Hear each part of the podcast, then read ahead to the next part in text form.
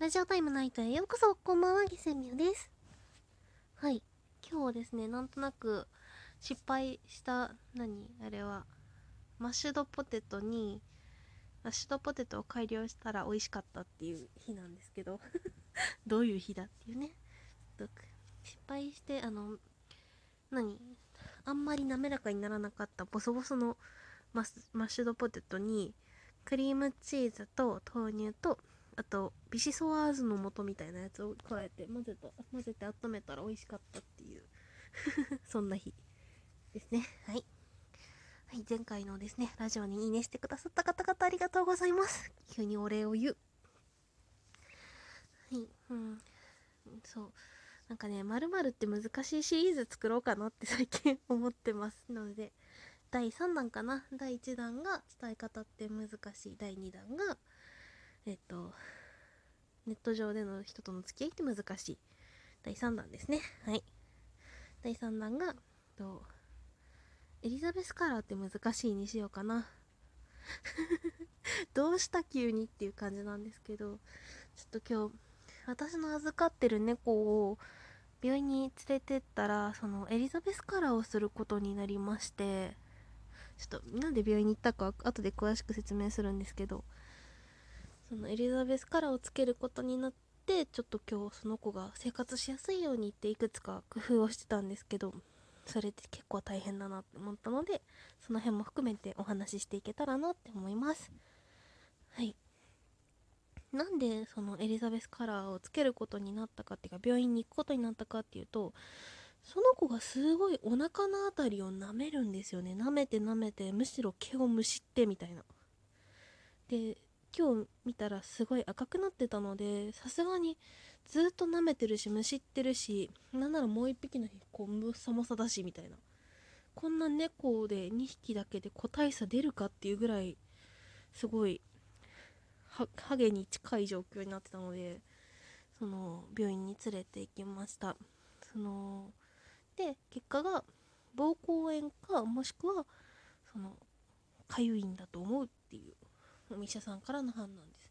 で、僕への可能性は私的には低いんじゃないかなってちょっと思ってます。理由としてはですね、そのトイレにすごく行くようで、お水もすごく飲むようであれば、膀胱炎の可能性があるよっていうことだったんですけど、エリザベスカラーになった子はですね、別にトイレそこまで多くないんですよね。1日2回から4回程度くらいしか行かないしただお水はもともと結構よく飲む子ででもトイレに1回でちゃんと一気に出してっていうのをしてる子なのでうんお医者さんの話だとその膀胱炎の場合は少ない量をトイレを何回も行くっていうなんかおじいちゃんみたいな そんな感じなんだよっていう話をしてたらっしゃったのででトイレを見てる感じだとそんな感じはしないなっていうのを印象を受けたんで。だからただ単に痒くてか癖になってるんじゃないかなってちょっと私的には思ってます。でその今日からお腹の方をですね守るというか自分でむしったりしないためにエリザベスカラーをつけてるんですけどまあ嫌がりますね。そのなんだろ私がずっと見てられる時間帯はちょこっと外してあげてもいいかなって思って餌がすごい食べづらそうだったんでご飯食べてる間だけ外してあげようと思って最初外したんですけどその後すごい嫌がりますね。で私が見てる間に食べるご飯の分にはいいんですけど私が見てない間にお水だとかご飯だとかを食べる場合にエリザベスカラーつけたままで食べられるように工夫してあげなきゃなと思って。でとりあえず今日は家にあった何台っていうかなんかその高さがつけられるものをご飯のお皿を置いてっていう感じで高さをつけてってなんとかしましたね。でも今後ももうなんとかもうちょっといじらなきゃなとは思ってます。家にある木材でその餌置き台みたいなのを作ってもいいかなってちょっと思ってたりもしますね。うん。あとはすごい寝にくそうっていうのがありますね。もともとすごい丸まって寝る子なのですごく寝にくそうにしてますね。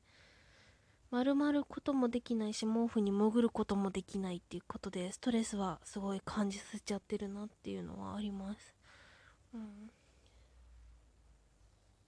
私が すごいいびきかいてな私がその寝てる間とかは見てあげられないのでエリザベスカラー必須になっちゃいますし。ね寝てる間だけでも外してあげられたらいいんだけど私となんせね寝てる時間が微妙にずれてるから私が例えば例えばの話なんですけど今から寝て7時に起きますってなったとしたら猫がその間何回起きてるかっていうのは私はちょっと把握ができてないのでうかつに猫も一緒に7時まで起きん？寝るん？っていうんだったらよし外してあげてもいいんですけどそれがちょっとわからないのでもうそういうのも手出しはできないなっていうのもありますしうん。なんとかしてあげたいなっていうのはやっぱりありますね。うん。ですね。なのでもしですねうちの猫や犬はエリザベスカラーつけた時はこういう風にしてあげてるよとかあとはエリザベスカラー自体をこんなのにしてるよとかっていうのがあったら教えてほしいなっていうのはすごく思います。是非教えてください、うん、そうですね。そんな感じかな。うん。そう。でその病院に行った時の話なんですけどエリザベスカラーの話は一旦ここで置いておいて病院に行った時の話なんですけど その私が猫をですねそのその子が全然外を嫌がらない子なので猫を その紐つけてあのリードつけてリード違うのなんだっけ？ハーネスか。ハーネスつけてそのカゴに自転車のカゴに入れて連れていくっていうすごいお着な。私が運転で車運転できないのでそういう方法をとってるんですけどその病院に着いた瞬間の絶望感の猫がすごかったですね。もともと自転車に乗って一緒にお散歩をするっていうのが結構好きな子なのでうん、そういうのも気にしないで走ってる時はあるんですけど病院に着いた瞬間の絶望感というかすごかったです。もうね今日だけで私は3回背中に乗られましたよ。そうあの病院待ってる間膝の上に乗せてたんですけど一緒に持ってたそのリュックみたいなやつ何ていうの？カゴじゃないけどリュックの布版みたいなやつ。猫入れる用のリュックの布用みたいなやつがあるんですけどそれに入ってるように進めて押し込もうとしたんですけど嫌がっちゃって。で車内から抱っこしてたらどんどんどんどん肩に上がってきてちょっと油断すると背中に乗ってっていうなんか看護師さんがすごい看護師さん看護師さん獣医さんの助手さんなんていうの？看護師さんでいいのかな？看護師さんがすごい「おいでいい子だね」みたいな感じで困ってましたね。うん。そうそう。でもう病院の先生もうん困ってましたね。はい。うん。そうですね。まあでもちゃんと病院行って対処してっていう風にやっていくしかないなっていうのはあるのでこの辺はやっていこうと思います。かゆみ止めのお薬もらったんで毎日お薬飲ませようと思います。うん。あのピュールピュールじゃないピュールじゃなくて何あれなんだっけ？トロリッチか。トロリッチに混ぜて飲ませようかなって思って。持ってるのはいいんですけどトロリッチあと1本なんですよね。どうしよう。買ってこなくちゃお財布が痛いよ。はい。なんで私は自分の猫じゃないのにこんなにこの子たちを可愛がっあのお金を使ってるんだろうっていうぐらいお金使ってますね最近。あのあれです。猫餌が安く売ってたのが悪いんです。あの責任転嫁。猫のせいにはしたくないからお店のせいにするっていうあもちろんお店を訴えるとかそういうのではなくただ単にどこかしらに自分のせいにしたくないのでどこかしらに責任を押し付けたいっていうだけです。なお悪いわそう最近ねなんだっけ。シーバかな？シェシーバのなんかゼリーみたいなウェットフードが12袋入りで330円で売っててやべえ安いと思って2箱買いました。買いすぎ。買いすぎだけどでもあれ1箱600いくらするんでって考えたら半額以下だしいいやと思って 買っちゃいました。つい。悪気はないです。悪気はないしウェットフードあっても困らないし賞味期限1年ぐらい持つしって考えたらお得かなって自分に言い聞かせて買いました。ね。消耗品だから。消耗品だから。永遠に残るわけじゃないから。はい。そんな感じで言い聞かせてますね。はい、うん、まあでもまた猫に対しての散財は続けるんですけどね。次はあれ買いあるあれを買う予定です。その避難グッズ。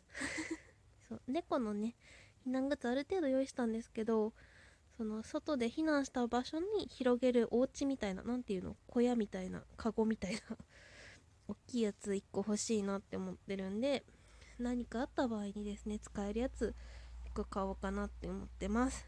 あとは猫用カートが欲しいという願望を胸に。まだまだ頑張っていきといきたいと思います。はい。本日も聴いていただきありがとうございました。最近本当に暑くなったり寒くなったりが激しいので風邪ひかないように注意してください。明日もお仕事を頑張っていきましょう。そう明日が終われば3連休の方多くいらっしゃるかと思いますので明日じゃなさってか頑張っていきましょう。休みでした。おやすみなさーい。